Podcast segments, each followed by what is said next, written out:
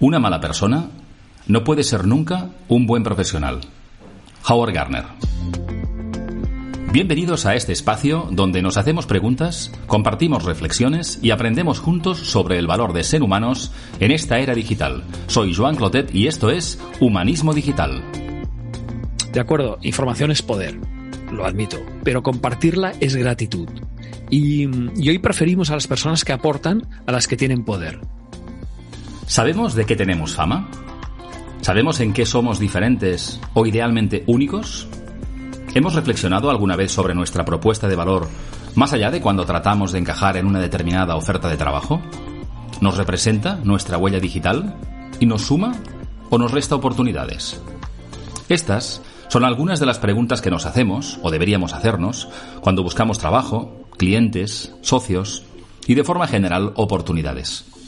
Son preguntas que tienen que ver con nuestra marca personal y son síntomas de que nos preocupa y debería ocupar gestionarla. Hoy conversamos con un gran experto en este tema, el personal branding, o sea, la gestión de marca personal. Guillem Recolons es uno de los mejores referentes en este campo en España y Latinoamérica.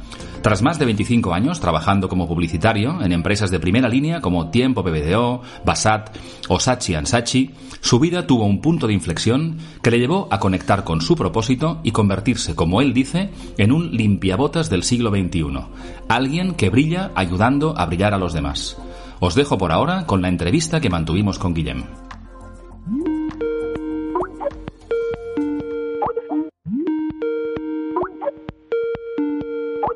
Buenas tardes, don Guillem Recolons. Eh, qué alegría volver a verte. ¿Qué tal estás? Pues muy bien, ahora mejor. Un verdadero placer, ya lo sabes, querido amigo, eh, tener, tener un podcast en, tu podcast es, bueno, yo creo que debes tener cola de gente que, quiere salir por ahí, seguro. No, no, al revés, al revés. Un, privilegio que aceptes porque al margen de que nos conozcamos y tenemos conversaciones de vez en cuando, eh, un poco la intención de este podcast, como sabes, es, bueno, tú tienes visibilidad de sobras pero bueno, buenas personas con buenos mensajes, eh, pues a, través también humildemente de este podcast, pues, pues darles voz y, conversar sobre temas que nos conectan, que hemos hablado un montón de veces tú y yo, y, que, y que bueno, la propuesta es conversar sobre estos u otros que te apetecen a ti y, compartirlos con las personas que nos escuchen. Con lo cual empezaré, como sabes, con la pregunta habitual, que sabes cuál es, y es eh, ¿quién eres, Guillem? ¿A qué te dedicas ahora? ¿Y qué te ha traído hasta este momento de tu vida? Bueno, Joan dice que sé qué pregunta es porque yo soy seguidor de su podcast. A las seis de la mañana me lo pongo para salir a caminar. O sea que, bueno, yo quién soy? Soy la evolución del tío más bajito y más tímido de la clase, eh, al que, que se ha emperrado en mejorar la comunicación humana. ¿Vale? Yo te diría que esta es una pequeña definición que, se me ocurría.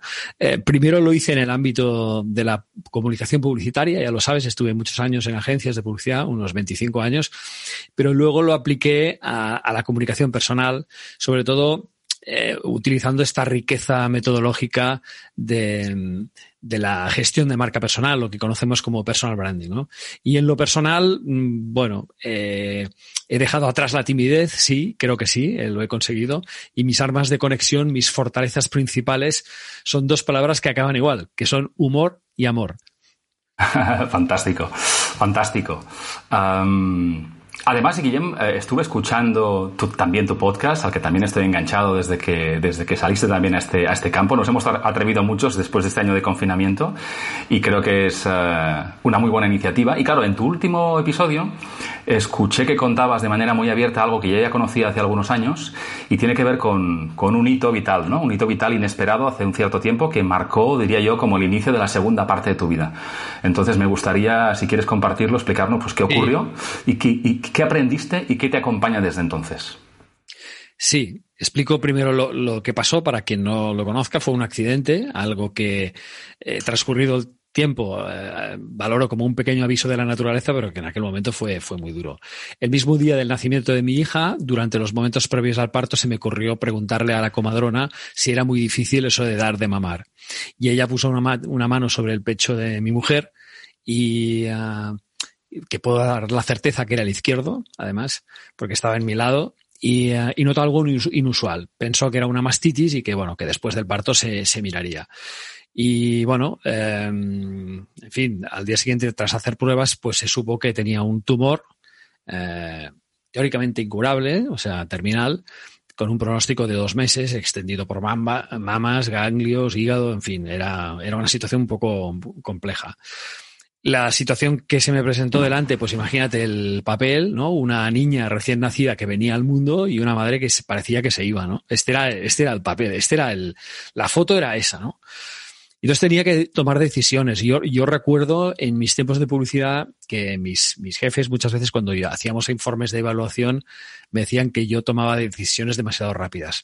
En aquel momento creo que me fueron favorables. No siempre la he acertado, ¿eh?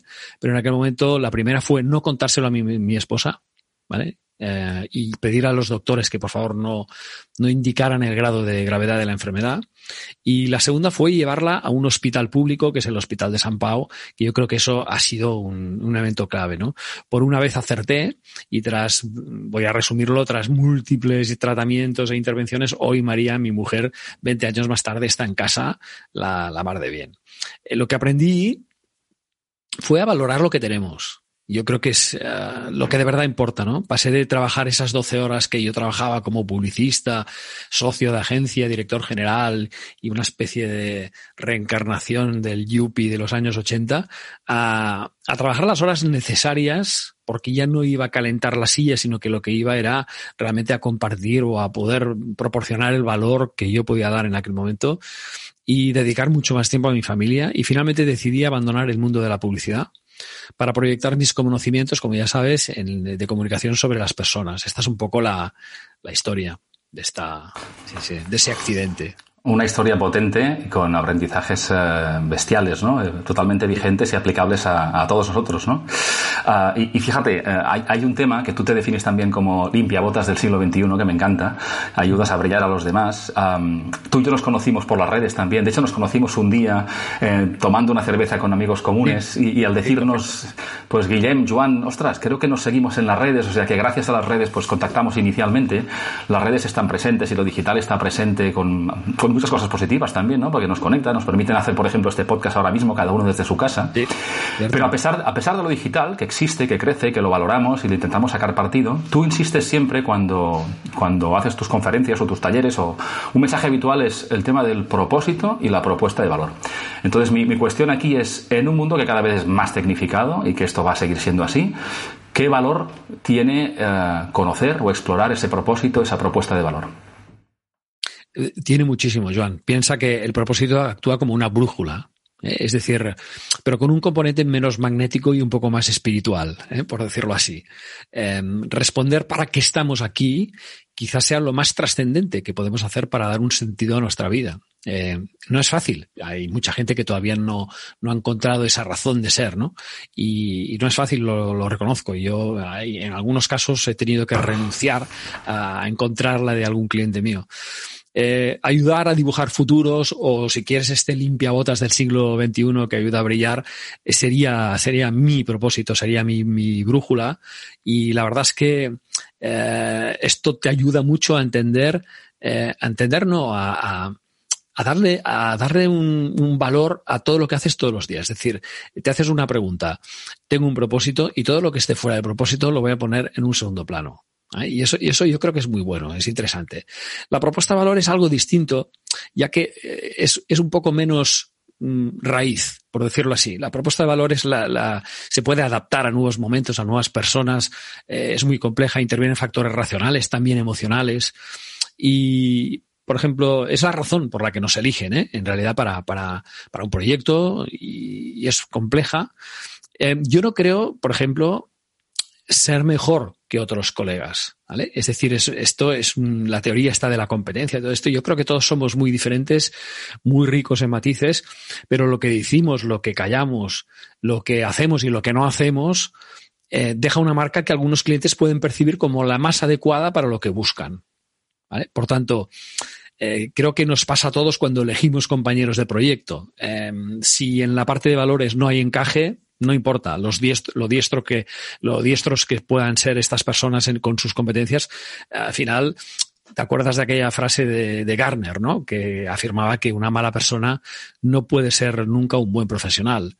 Yo creo bastante en esto, ¿no? Entonces, al final, el, el propósito y la propuesta de valor es, es, verdad que tienen elementos comunes, pero sobre todo yo diría que la propuesta de valor nuestra es mutante, es decir, puede ir cambiando en base a que eh, nosotros uh, arranquemos nuevos eh, productos, nuevos servicios y por tanto crearemos nuevas propuestas de valor.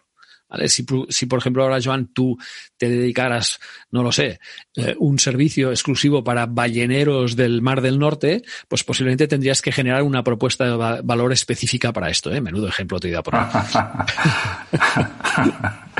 me lo has quitado y ya, ya, fíjate, me has robado la idea. quién sabe, quién sabe. Está claro que si me dedico a hacer cosas tan singulares, contaré contigo para que me ayudes a explorar esa propuesta de valor. ¿eh? Mira, Guillem, una pregunta que también quería hacerte eh, y que viene en parte no solamente por lo que tú dices, sino porque cómo te vemos los demás, o al menos cómo te veo yo. Y yo te veo un, un explorador del conocimiento y eres una persona además muy prolífica y muy generosa. Es una persona que se levanta muy temprano, que doy fe, alguna caminata matinal la hemos hecho juntos además, y eres generador de contenidos y desde mi punto de vista, no solamente para estar presente, por lo que implica también lo digital, sino aportando siempre valor.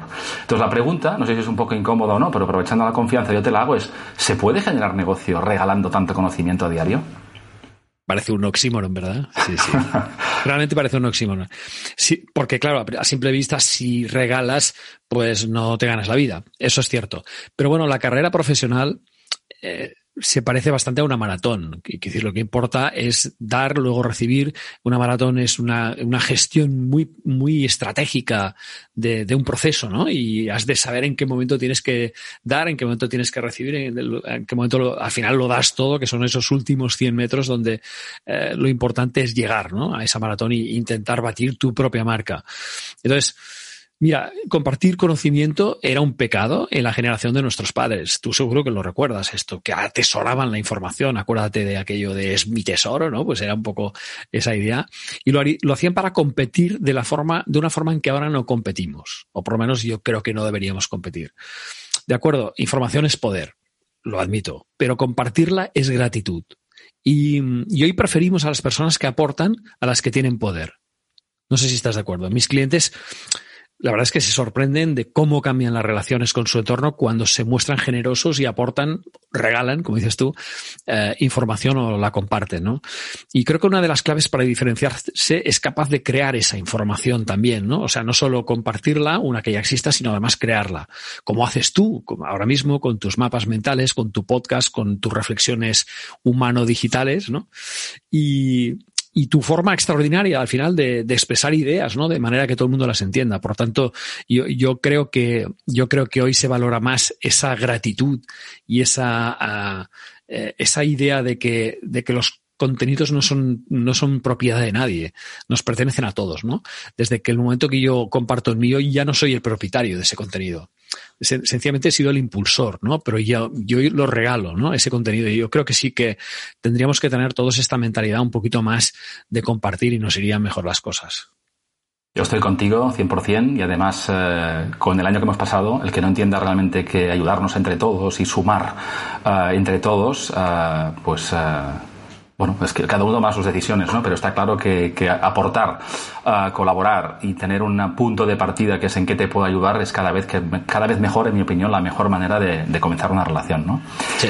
Totalmente. Y, y fíjate, a, a, hablando también de, de, compartir, de lo digital o de la profusión, digamos, generosa de contenidos que tú haces, um, te habrán hecho esta pregunta muchísimas veces, ¿eh? Tú y yo tampoco somos muy jovencitos, somos dos senior millennials, diría yo, uh, pero, pero seguro que nos han preguntado y a ti especialmente esta pregunta y es si realmente podemos ser relevantes, eh, tener oportunidades, ser finalmente escogidos sin tener una gran presencia, una gran actividad o incluso ninguna actividad digital. Entonces, ¿podemos realmente tener oportunidades y ser la opción preferente no existiendo en digital o siendo muy, muy discretos en digital? Te va a sorprender un poco lo que te voy a decir, pero te voy a decir que sí, se puede, ¿eh? se puede. Igual que hay alérgicos al polen, tú sabes que también los hay a los bits. ¿Eh? Y esto, uh, pensemos en los miles de autores de textos, de libros, de canciones o de arte cuya presencia digital eh, es pasiva. O sea, no quiere decir que no la tengan, ¿eh? pero es pasiva. Y las cosas tampoco les van tan mal. Yo, yo siempre me hago una pregunta, que es, ¿les podría ir mejor? Y depende. Si, si, su vida se ve afectada, si su calidad de vida se ve afectada por el hecho de tener esta presencia y esencia, no olvidemos, ¿eh? presencia más esencia digital, eh, virgencita, que se queden como están, ¿sabes? Es decir, em, mirado con otras lentes, hoy no entendería, por ejemplo, que alguien que está empezando no aproveche los excelentes recursos que nos, que nos regala el entorno digital, con unas posibilidades eh, brutales de aprender, de, de mentorizar eh, nunca vistas, ¿no? Con un magma de, de, información que no imaginábamos ni siquiera hace 20 años que ya existía Internet, ¿no? Yo cuando estoy trabajando con un directivo, vamos a llamarlo 1.0, eh, nunca le esfuerzo a la presencia digital si veo que eso acabará con su calidad de vida y no le reportará un beneficio extraordinario, algo que realmente valga la pena, ¿no? Entonces, yo creo que hay casos y casos, pero eh, sí que si tuviera que decir dónde está la media, te diría que uh, la media es que si no aprovechamos la gran oportunidad digital, eh, estamos perdiendo una gran ocasión, ¿no? ¿no? Solo ya por un tema relacionado con modelo de negocio, que también, sino sobre todo por aprendizaje. Es decir, gran parte de lo que estamos aprendiendo, fíjate que ha pasado del papel a, los bits, del papel a, un, una, tablet, a un, a un formato muy distinto.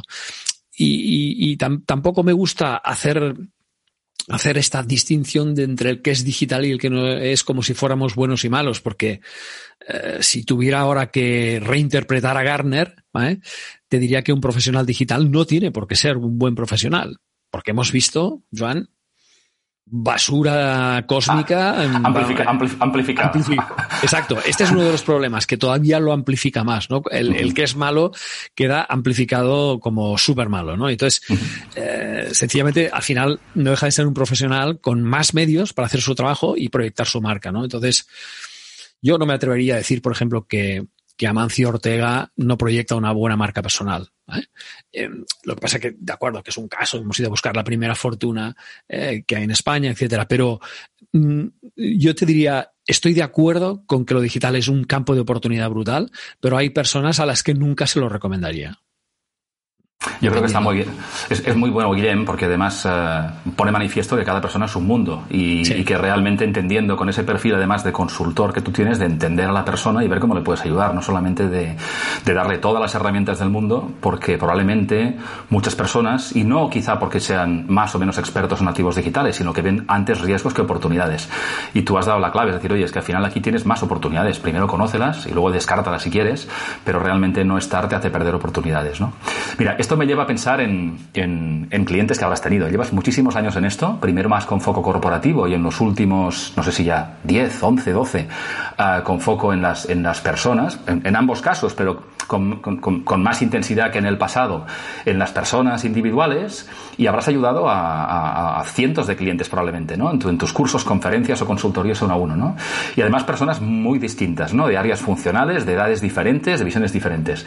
Entonces, utilizando un poco también ese, esa comparación del limpiabotas, ese, ese, arte tuyo del limpiabotas del siglo XXI, yo te preguntaría, ¿has ayudado a brillar a muchas personas y en qué te han ayudado a brillar ellos a ti? Y, en, si hay algún caso particular que te gustaría compartir que, ilustre esto. Sí, sobre es buena pregunta. ¿eh, sobre el tema del caso particular, empiezo por la última. ¿eh? Sí. Eh, te diré que por razones antropológicas, es decir, culturales y sociales, nuestra especie humana raramente gusta de compartir lo que considera erróneamente como debilidades. Em, y te pongo un ejemplo. ¿A cuántas personas conoces que te hayan contado que van regularmente al psicólogo? ¿Eh? Muy pues es posible que alguna, pero muy poquitas, ¿no? Eh, pues con el personal branding pasaba, quizá ahora no tanto, pero pasaba algo parecido. Te contratan, pero prefieren que la cosa quede en secreto porque mm, sería como avergonzarse decir que necesitan ayuda para hacer algo mejor de lo que lo hacían, ¿no? Y entonces esto sigue siendo también un, problema de mindset. ¿eh? Ahora ya no pasa, ¿eh? Ahora la verdad es que eh, las cosas han cambiado y que incluso muchos directivos que conozco y que han pasado por una consultoría mía, eh, se han hecho un selfie con mi libro, lo han compartido en redes sociales y han hablado con orgullo del proceso que mantuvimos. O sea que imagínate cómo cambia, ¿no? Pero es, es un proceso en este, eh, ya esta es la primera pregunta, que aprendemos todos. Esto es, esto es muy interesante, cada caso es un mundo y te diré que el benchmarking aquí no sirve. Es decir, nunca he podido aprovechar un caso para otro. Eh, en algunos casos de herramientas digitales sí, o en algunos casos sí, pero en cuanto a lo que es una estrategia muy, muy personal, la verdad es que tiene esta dificultad, la consultoría tiene esta dificultad, que no es, no es una formación que das a un grupo y que por tanto tienes que generalizar, sino que ahí tienes que precisar, ¿vale? Es cirugía de muchísima precisión y por tanto es un, es, es, es un poquito más eh, ¿cómo te lo diría? Es un poco más crematística desde el punto de vista eh, profesional, porque al final una consultoría es un proceso en el que estás jugando con el futuro de una persona. Mm. Es, tan bestia como esto, ¿no? Mira, eh, esta mañana, y perdona que te ponga un caso, pero me emocionaba cuando uno de mis clientes, que se llama Francesca Albiol, puedo decirlo porque a él no le importaría, me ha enviado un enlace de su nuevo podcast sobre autoconocimiento lo tiene compartido con un colega, lo han hecho en inglés y es una verdadera maravilla, ¿no? Y me hace mucha ilusión porque este es un CMO, un director de marketing de una empresa súper potente que se dedica a hacer, a, en fin, a, temas de, de, publicidad para productos de software, etcétera. Y bueno, pues tuvimos una, una consultoría con él y la verdad es que, bueno, me pareció una de estas personas que, cada palabra que dices se la aprende y, le intenta sacar todo el jugo del mundo. O sea, es una persona muy, muy interesante. Y cuando esta mañana me ha enviado esto, casi, de verdad que casi me he hecho llorar, ¿eh? Porque he pensado, hostia, eh, qué fuerte una persona que no tenía ninguna necesidad de hacer esto, que no solo lo esté haciendo, sino que encima lo está haciendo bien, lo está haciendo con todo el corazón y además con un podcast que te lo voy a pasar porque tú, a ti que te gusta el tema del autoconocimiento, es que está muy bien. Entonces, yo aprendo a escuchar, a entender, a adaptarme a cada persona y, y sobre todo a ponerme en sus zapatos. ¿no? Es decir, yo al final intento entender su contexto, que esto es muy importante, y, decir, ostras, entonces, ¿en qué me ayudan ellos a brillar? Pues mira, este es el efecto del reflejo del brillo. Es decir, cuando, una, cuando tienes una cosa que brilla, tienes una parte del reflejo que te ayuda a brillar a ti. Por tanto, yo, recojo el brillo indirecto, por decirlo así. ¿vale? Yo prefiero que el brillo directo lo tengan ellos y el indirecto es mío. Es decir, este motivo de orgullo que sentía yo esta mañana, eh, pues ha sacado un, un, un poco más de brillo en mi cabeza cuando he podido escuchar ese podcast. Y eso son esas satisfacciones que tiene nuestro, nuestro trabajo. Yo, yo, creo, Guillem, que dice mucho de ti, además, que, que te conozco, uh, pues claro, es... Uh, que, que, nos mueve, ¿no? Nos mueve la fama, nos mueve el dinero, nos mueve generar ingresos. Bueno, necesitamos generar ingresos para vivir. Uh, y la fama también es muy tentadora y también en el ámbito de redes sociales, pues, uh, pues uh, bueno, es una, es una dinámica que todos aprendemos y hemos de saber manejar, ¿no? Pero que te llene el hecho de que una persona a la que ayudes crezca, Ah, pues explica muy bien los comportamientos y las emociones que ilustran ese limpiabotas del siglo XXI. O sea que no es puramente declarativo y, además doy no, eh, es que mi vida no tendría sentido si esta gente no, no, no tuvieran un, eh, una parte, una parte de éxito, ¿eh? una parte de éxito porque, porque la verdad es que, es que eso es para lo que vivo, ¿no? Para que ellos tengan éxito. Y, esa es la forma de que yo tenga el mío, ¿no? Porque si ellos no tuvieran éxito, no me recomendarían a otras personas. Esto ya sabes cómo funciona. Es una cadena que con lo digital vendemos, pero con lo, con el boca a oreja vendemos mucho, vendemos más. Y es, es gracias al resultado de nuestro trabajo, ¿no? Con lo cual yo pienso que eso eh, está bien, está muy bien. Sí, sí. Muy bien. Muy bien, mira, aprovechando que tengo hoy aquí a alguien, a un amigo y alguien de confianza, que además casualmente es eh, en mi opinión, de los mejores expertos que hay en personal branding actualmente, ah, te voy a hacer una, una, pequeña consultoría personal, ¿vale? Un tema que me, que me, preocupa y que me ocupa desde que, probablemente desde que existen las redes sociales y que no tiene que ver explícitamente con la, con la red digital, ¿no? Y tiene que ver con esto, ¿no? Las redes sociales es algo que de alguna manera, bueno, nos dan un altavoz a todos, aparentemente gratuito, que nada lo es, pero bueno, muy, muy fácil de entrar eh, eh, si generas contenidos o tu, o tu actividad profesional o, personal pues tiene un cierto impacto, el que sea, nos puede hacer perder un poquito la, la, perspectiva, ¿no? Los likes, los aplausos digitales o, cualquier tipo de notoriedad. Entonces, mi, mi, pregunta, porque me lo pregunto a menudo, me lo pregunto muchas veces antes de darle al clic, de decir, ¿esto es para mí o es para los demás? Uh, no lo hago de manera sistemática, ¿eh? pero es algo que me preocupa. Entonces, yo, yo quiero preguntarte, como en tu experiencia, ¿Cómo hacemos para gestionar adecuadamente o gestionar mejor esta parte de ego, que lo tenemos todos como seres humanos, para mantener o intentar mantener lo más alineado y más coherente el personaje o la persona pública con, tu persona más auténtica? ¿Cómo hacemos que realmente sean lo mismo y ser más conscientes de cuando es el ego el que nos mueve? Debo decirte que es, que es difícil ¿eh? esta gestión porque todo depende de las percepciones ajenas también. O sea, hay, hay encontrarás a alguien que cree estar gestionando adecuadamente su ego y, resulta que los demás perciben que lo gestiona muy mal, ¿no? Entonces, para evitar problemas, yo siempre suelo decirles a mis clientes que ellos también sean los limpiabotas del siglo XXI. Es decir, que, que ellos piensen que deben, eh, su misión en la vida, profesionalmente hablando, es sacar brillo a sus clientes o colaboradores, stakeholders, vamos a llamarlo, el grupo de intereses, de interés en general, ¿no? Um, y esta es la gran idea. Por tanto, que todo lo que hagan, que hagan, que cuenten hasta 10 y que se hagan esta famosa pregunta, ¿lo que voy a aportar ahora mismo eh, le va a aportar algo a alguien antes que a mí? Esta es una pregunta que es clave. Entonces, esta es una manera de gestionar el ego que creo que es buena. La segunda pregunta es, ¿me va a aportar algo a mí también? ¿Vale? Fíjate, el ego lo tienes que poner un poco detrás. Yo creo que uh -huh. una clave es, es, es, acerto. Y luego hay una tercera pregunta, es, ¿esto que yo he colocado en el primer lugar que aporta a los demás y que también me aporta a mí, ¿está en mis manos gestionarlo? Porque entonces si respondemos las tres, bingo. ¿Vale? Entonces, fíjate que eh, desde el momento que tú eh, Joan, que por ejemplo eres muy, muy generoso compartiendo también contenidos, mapas eh, mentales de libros eh, que has leído, etcétera. Claro, mucha gente podría preguntarse, pero que eh, Joan, ¿qué gana con esto? O sea, me ha hecho un favor enorme, pero él que gana. Bueno, claro que gana. Pues mira, gana que tú lo vas a seguir a partir de ahora. Y que si un día piensas en quién puede hacerte 25 resúmenes de libros, a lo mejor es Joan, esa persona es Joan, ¿no? Porque sabe cómo esquematizarlo, sabe dónde, cuáles son los conceptos clave, etcétera, ¿no? Con lo cual, eh, esta es una idea muy potente, pero que cuesta mucho que las personas las entiendan. Especialmente eh, los directivos de las empresas. Uh -huh.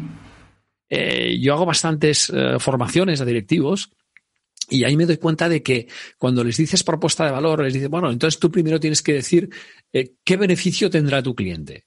Y entonces empiezan a hablar, no, porque yo me gradué aquí y yo tal, soy el mejor en esto y soy el mejor en otro. Y, y está, está muy asimilada esta cultura del soy el mejor. Eh, cuando es un error, porque tú eh, lo que deberías hacer es yo te voy a hacer el mejor. Este, este es el gran punto, ¿no?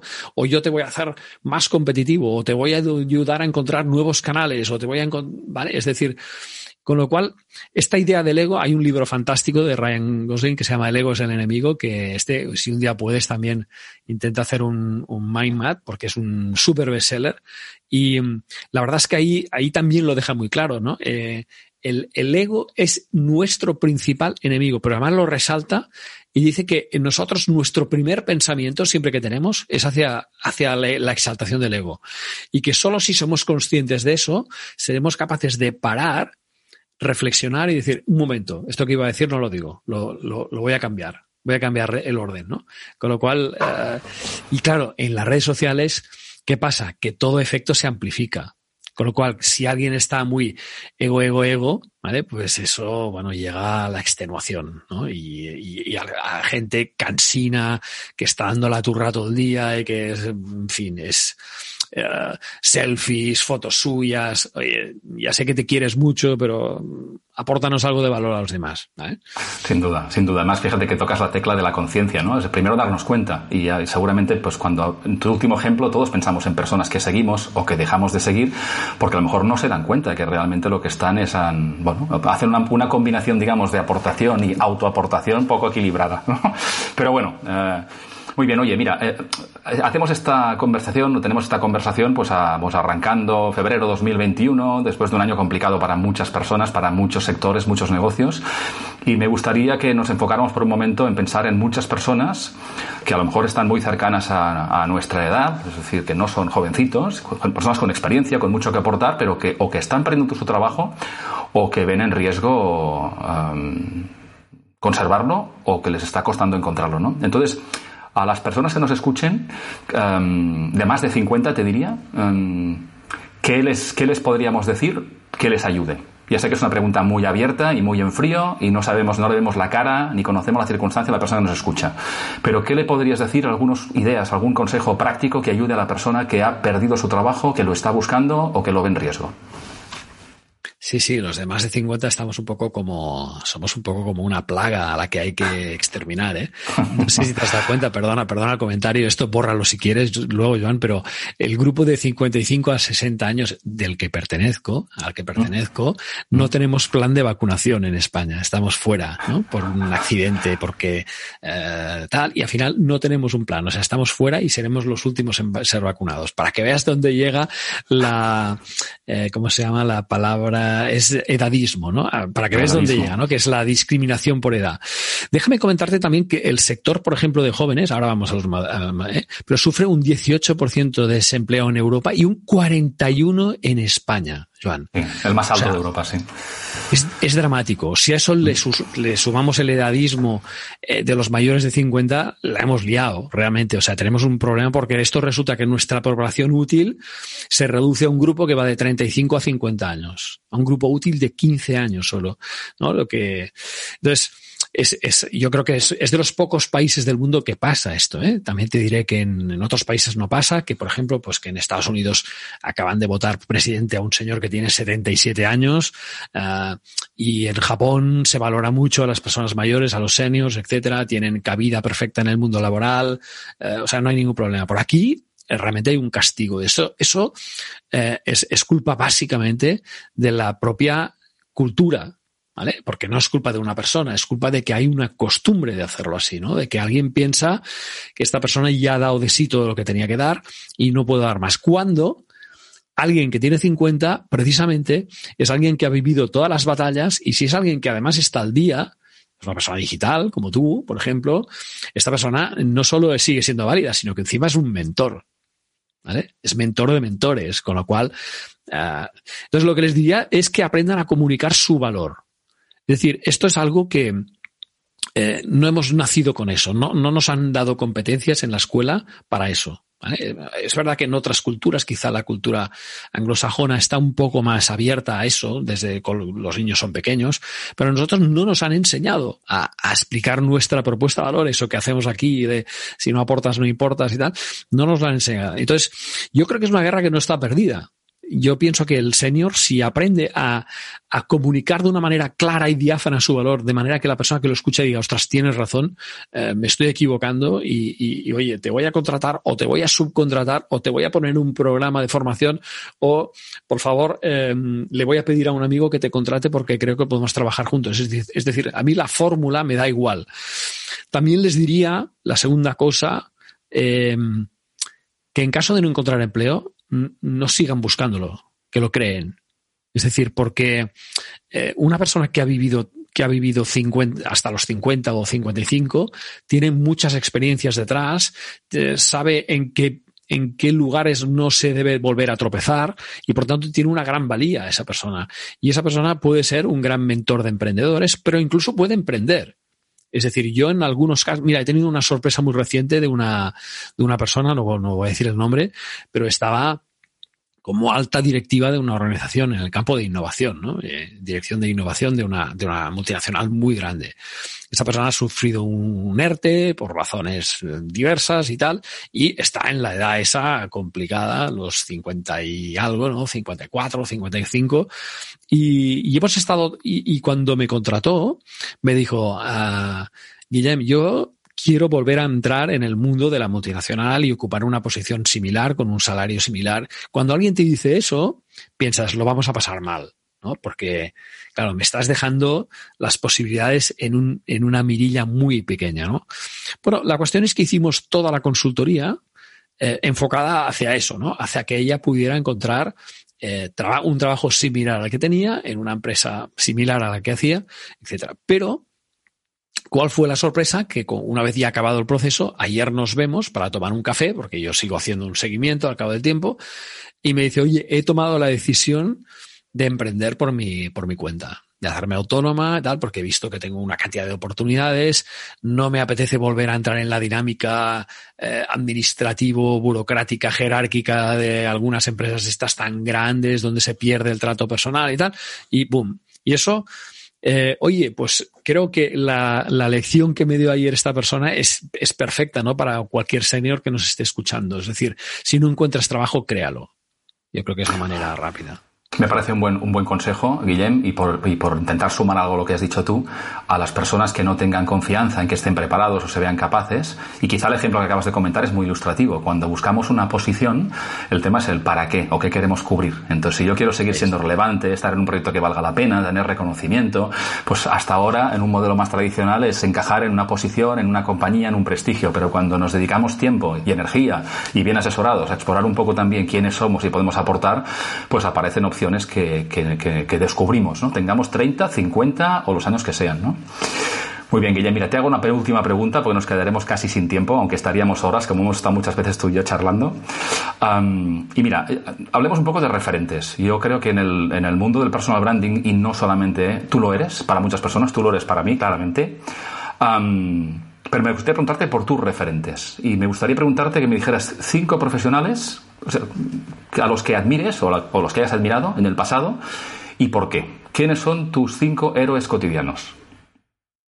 Vale, la palabra cotidianos me, acota muy bien el término, porque la verdad es que yo, las personas a las que admiro, sigo y de las que aprendo, eh, están más metidas en mi día a día que no en un imaginario, digamos, histórico, eh, ponerte ahora nombres como Garibaldi o como cosas de estas, pues no, ¿no?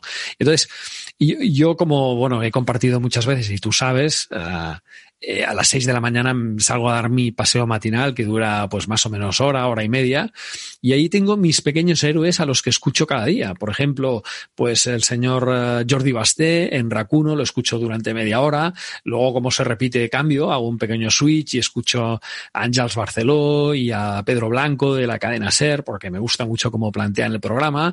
Y cuando acaba eso, escucho a, a Joan Clotet en su podcast cuando ha puesto uno nuevo o a Celestino Martínez cuando ha puesto el suyo o el podcast de Andreu Buenafuente y, y Berto Romero. Genial. El, humor yo creo que es o sea, forma parte diaria de mi vida. Yo no sabría vivir sin reírme durante por lo menos media hora diaria. Y entonces esto yo lo necesito. Para mí es, es maná divino, es como comer. Y entonces, eh, pues mira, hace muchos años era algo más Puma, luego lo fue no sé quién, luego fue tal, y ahora son ellos dos que los que realmente me alegran uh, las mañanas de una manera increíble. Y entonces, ya lo ves, no están en el paseo de la fama de Hollywood estas personas, pero forman parte de mi cotidianidad, ¿no? Y claro, si me preguntaras de qué personas has aprendido más, hombre, pues claro, he aprendido mucho, sí, de Luis Bassat y de tal, y de este y de lo otro y tal. Pero las que me están enseñando más y me están ayudando a ordenar un poco mi vida, eh, no solo en el aspecto más racional, sino en el emocional. Y yo creo que son estas cinco o seis que te he dicho, que es, que están todos los días de seis a, a siete y media ahí, ¿no? Y son mis, y es, es el horario en que yo tengo la atención más abierta, la mirada más abierta ¿vale? del día. El resto ya entro en una rutina, etcétera, y, y, por las noches soy un desastre, lo reconozco que soy un desastre, soy early bird total. Sí, sí. Pues yo creo que es un consejo fantástico, porque cuando hablamos de referentes pensamos en, a veces en, como decías tú, ¿no? Personas que todo el mundo conoce, pero que los ves como muy lejanos o muy inaccesibles. Y la verdad es que a diario tenemos personas que pueden ser referentes de los que aprendemos y como tú decías, que nos cargan las pilas y necesitamos las pilas cargadas cada uno para nuestros retos diarios, ¿no? Muy bien, Guillermo. Mira, mi última pregunta tiene que ver con, con, con el futuro. Uh, y me gustaría saber cómo ves el, el personal branding uh, en cinco años y luego cómo te ves a ti dentro de cinco años. Cinco es muy poco, ¿eh? Me veo pon diez, pon diez, pon diez. pon diez. Sí, a ver, el futuro del personal branding creo que pasa porque sea una disciplina que se introduzca un poco más en la, en la, en la en la carpeta formativa de muchas escuelas. Es decir, igual que lo ha hecho, por ejemplo, en Australia, en algunos lugares del Reino Unido, de Estados Unidos, que hay asignaturas para los pequeños, pero también para adolescentes que se llaman personal branding, que enseñan a cómo eh, presentarse, cómo, cómo gestionar, por ejemplo, las redes sociales, el entorno digital, cómo comunicarse, cómo generar networking. Pues esto, lo creas o no, existe. Existe en edades muy tempranas. Ya sé que te puede parecer alucinante que esto en España eh, llegue a, a, venir algún día, pero creo que llegará. Creo que se va a introducir, si se introduce desde la educación será mucho más fácil y si no lo vamos a tener que seguir introduciendo en las empresas, una, una, tarea para la cual tú y yo hemos trabajado, por ejemplo, pues para, para tu anterior compañía, ¿no? Y, y, y entonces lo, lo, veo muy, eh, lo veo mucho más integrado de lo que está ahora. Ahora todavía dices la palabra personal branding, eh, voy a hacer una formación dentro de un par de semanas a una empresa muy grande eh, muy, una marca muy conocida y me han dicho que no utilice la palabra marca personal o personal branding, ¿no? Entonces voy a tener que utilizar 50.000 eufemismos porque para ellos lo que es importante es la marca corporativa. Pero sin embargo quieren que yo dé el contenido que doy eh, sobre la importancia de las personas en la proyección de la marca, etcétera, ¿no? Entonces sigue habiendo este punto de, de que la gente confunde marca personal con exaltación del ego. Entonces, eh, ¿dónde me veo en los próximos cinco años? Voy a seguir evangelizando en que esto no funciona así, sino que que personal branding es la gestión de nuestra marca, pero con un objetivo que es hacer crecer a, los que tenemos delante nuestro. Y esta es la parte más importante. Y no solo a los que tenemos delante nuestro como personas, sino también a aquellas marcas que necesitan ese toque de humanidad para poder encajar mejor, generar mejores empatías con sus públicos, ¿no? Que yo creo que ahí están todos esos programas de embajadores de marca o algunos programas de employer branding, etcétera, con lo cual el futuro lo veo muy integrado en las organizaciones, pero ojalá, ojalá también se integre en, nuestra educación. ¿eh? Y en cuanto a mí, me veo, la verdad, me veo haciendo lo mismo. O sea, me apasiona lo que hago. Creo que cada vez tengo, en fin, herramientas para poder hacerlo mejor, porque cuando más casos acumulas y cuanto más avanza la digitalización y la transformación, claro, tenemos nuevas herramientas para hacer las cosas mejor hechas, ¿no? Eh, yo creo que dentro de poco seremos capaces de hacer encuestas que hace años nos hubieran costado eh, miles eh, de, euros por, por apenas unos pocos, ¿no? Unos cientos y poder gestionar datos que hasta hace poco, ya, digo, era impensable. Y esto es gracias a la tecnología. Entonces, yo me veo con una mucho mayor integración de la tecnología, eh, haciendo mi trabajo y, por tanto, mm, ayudando, gracias a la tecnología, ayudando a mis clientes a tomar mejores decisiones. Pues me parece fantástico a este, a este humano explorador y disfrutón. Se te nota que disfrutas con lo que haces y conectan mucho con lo que decías de conocer el propósito y además hacerlo en favor de los demás, con lo cual te seguiremos la pista de cerca, caminando lo más cerca posible a tu lado para, para aprender y disfrutar del camino. Y nada, todo el mundo creo que te conoce, pero quien te descubra hoy, que alguna persona habrá quizá que te descubra hoy, pues qué enlaces o qué notas quieres que pongamos en el podcast para que sepan más de ti, tus proyectos.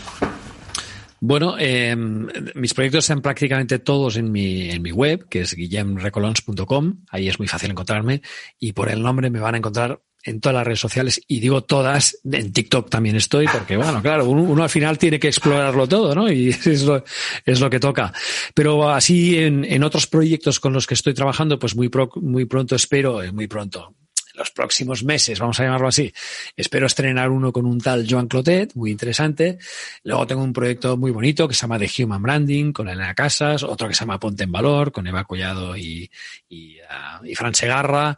Y tengo, bueno, Brander Jaises con Ilana Berenhock. Es decir, eh, también un mensaje eh, a navegantes de que Mm, aunque estemos solos, una persona que no esté trabajando por cuenta ajena y sea francotirador como yo y como tú, Joan, eh, siempre es bueno que formemos equipos, ¿vale? Porque no somos buenos en todo. Y por tanto tenemos que apoyarnos y ver cómo podemos trabajar en equipo por proyectos, que es la mejor manera de trabajar. Y yo creo que incluso mejor, si me lo permites, en el amparo de una sociedad en el que al final acaban habiendo unos vicios eh, y, un, en fin, y, unos, y unas formas de hacer que quizá no sean las que nos gustan más.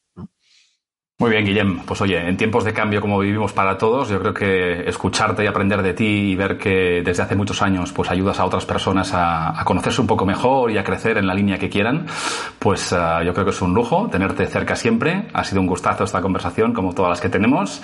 Y nada más, agradecerte tu tiempo, tu sabiduría, como siempre, y espero que nos veamos bien pronto en cualquiera de, con cualquier excusa ya lo sabes, el velódromo a las 6 de la tarde. ahí, estaremos. Muchísimas gracias, Guillem.